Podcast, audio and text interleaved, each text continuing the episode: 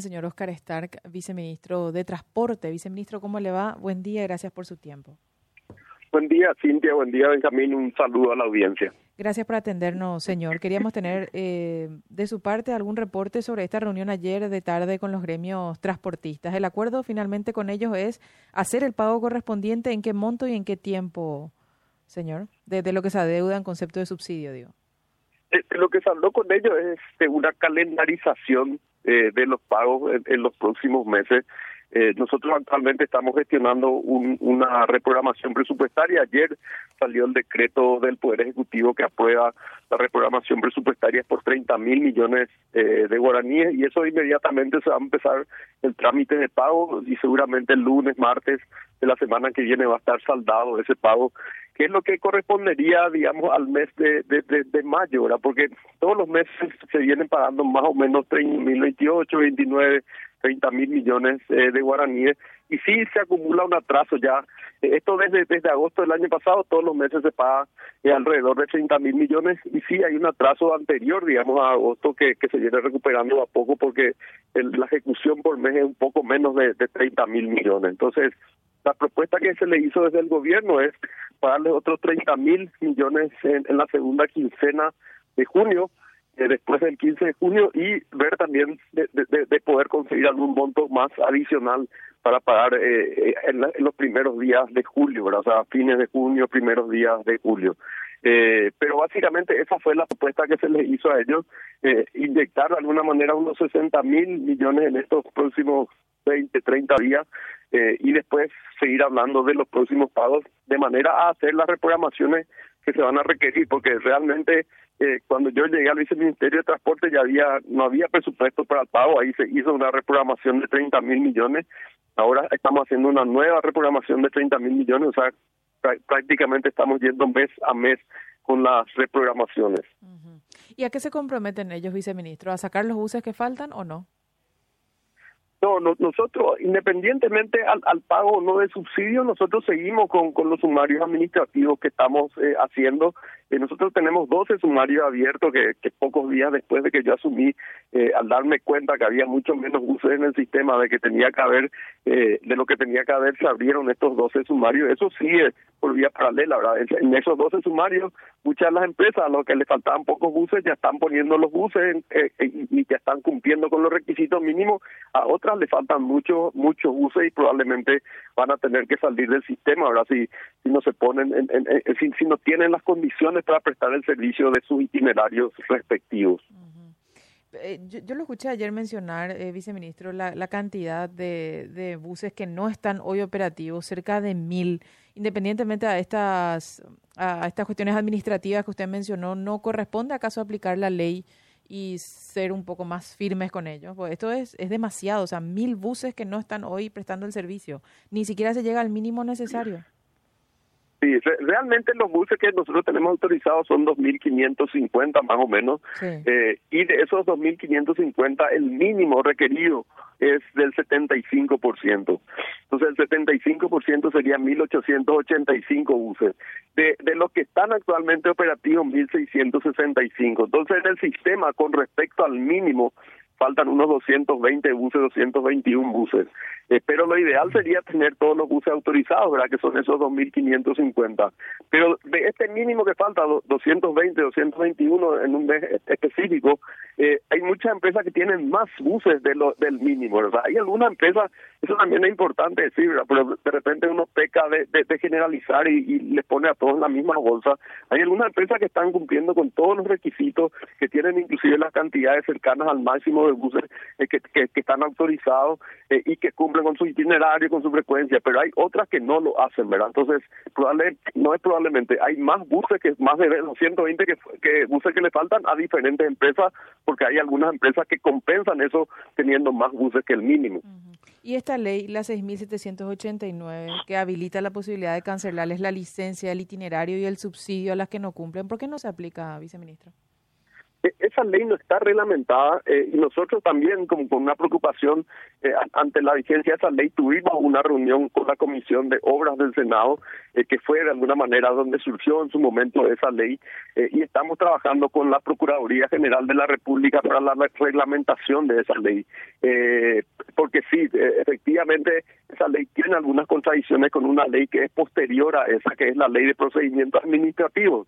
En la ley de procedimientos administrativos se establecen los plazos que tienen los, los, los, ciudadanos, las empresas, las instituciones en general para defenderse ante un sumario administrativo y esa ley eh, que, que deroga todas las leyes anteriores, digamos, está en contrapuesta con esta ley eh, de, que, que, mencionaste. Pero sí, estamos también haciendo un análisis de qué parte de esa ley no, no fue derogada por esta nueva ley de, de procedimiento administrativo y estamos trabajando para ello con el Procurador General de la República, con quien tuvimos una reunión, le pasamos los datos justamente en estos días, le envié de vuelta una nota eh, para, para seguir trabajando en esa línea. Eh, esta contraposición que usted menciona eh, sí me parece que es, válido como argumento, pero la falta de reglamentación no impide el cumplimiento de la ley. O sea, usted puede aplicar la ley en el marco normativo que le, que le está permitido.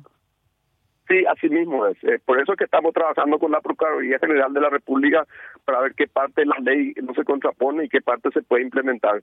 De cualquier manera, nosotros estamos aplicando los sumarios administrativos eh, y esos sumarios sí se rigen por la ley de, de, procedimientos administrativos y están corriendo los plazos. O sea, en la medida que se vayan aportando no eh, la, la, defensa de las diferentes empresas, son 12 las que tienen sumarios por el tema de los buses, vamos a ir o cancelando los itinerarios y llamando a nuevas licitaciones o eh, exigiéndole que cumplan con, con la cantidad mínima.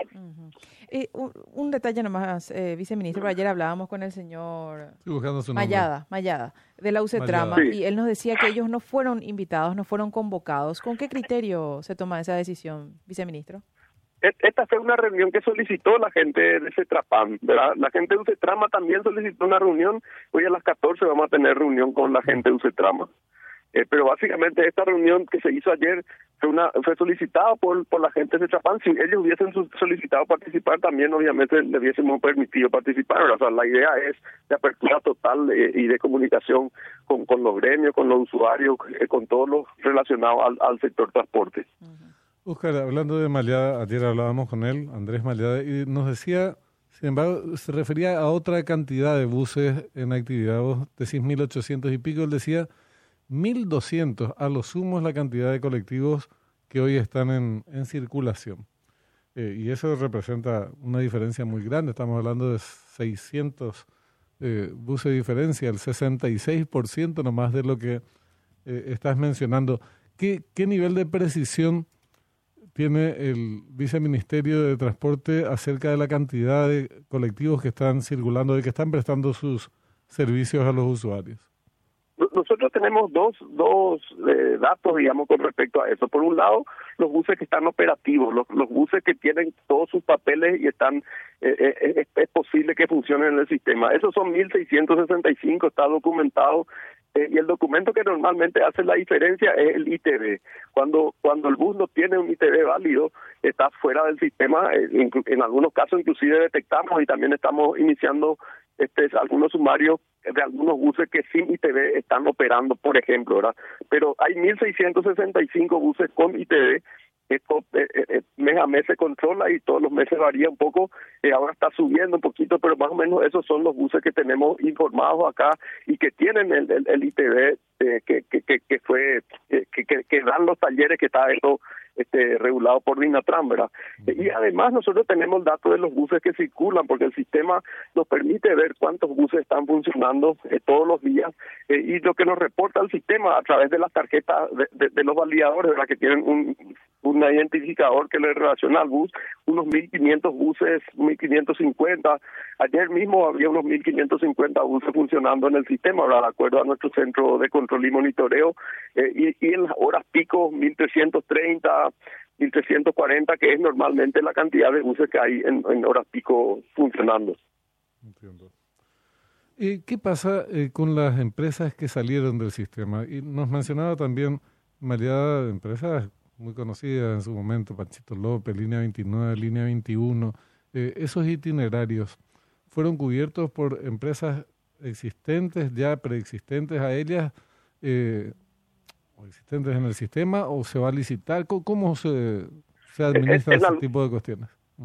En algunos casos se hicieron algunas licitaciones eh, que se declararon desiertas, ¿verdad? Entonces, lo que hay que, por eso realmente el sistema requiere una reforma estructural, porque hay algunos itinerarios que, no son atractivos, ¿verdad? hay algunos itinerarios muy atractivos y otros que no, y justamente los no atractivos son los que generan problemas para las empresas. Entonces hay que hacer una reforma general de los itinerarios y ahora, en la medida que se vayan cancelando, porque hay muchas empresas que cayeron en los últimos años, en algunos casos se hicieron nuevas licitaciones, en algunos casos se adjudicaron, en, en otros casos se declararon de ciertas licitaciones, en otros casos otro procedimiento que se puede hacer es de excepción, digamos, que la empresa se vende y cede su itinerario eh, a otra empresa, eh, pero para hacerlo también tiene que cumplir con una serie de requisitos, o tanto la empresa que cede como la empresa que, que se va a quedar con el itinerario que a veces no es fácil de cumplir. Entonces, definitivamente el sistema requiere de reformas estructurales eh, para que sea viable y para que realmente preste un servicio como la gente se merece. ¿verdad? Y eso, esa reforma tiene que ver con una reingeniería total de los itinerarios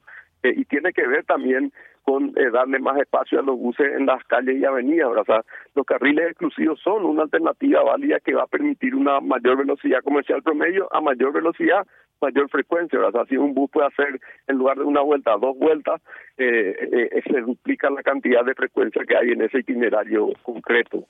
Viceministro, le agradecemos el tiempo y la gentileza. Que tenga un buen día. No, al, contrario, gracias a ustedes por la oportunidad. Buen día. Hasta luego, señor. Oscar Stark, viceministro de Transporte. Como te diría una doctora muy cara a nuestros afectos? ¿Qué parte es lo que no se entiende? De que ellos tienen que aplicar la ley. Si hay una ley vigente, aunque no esté reglamentada, la tienen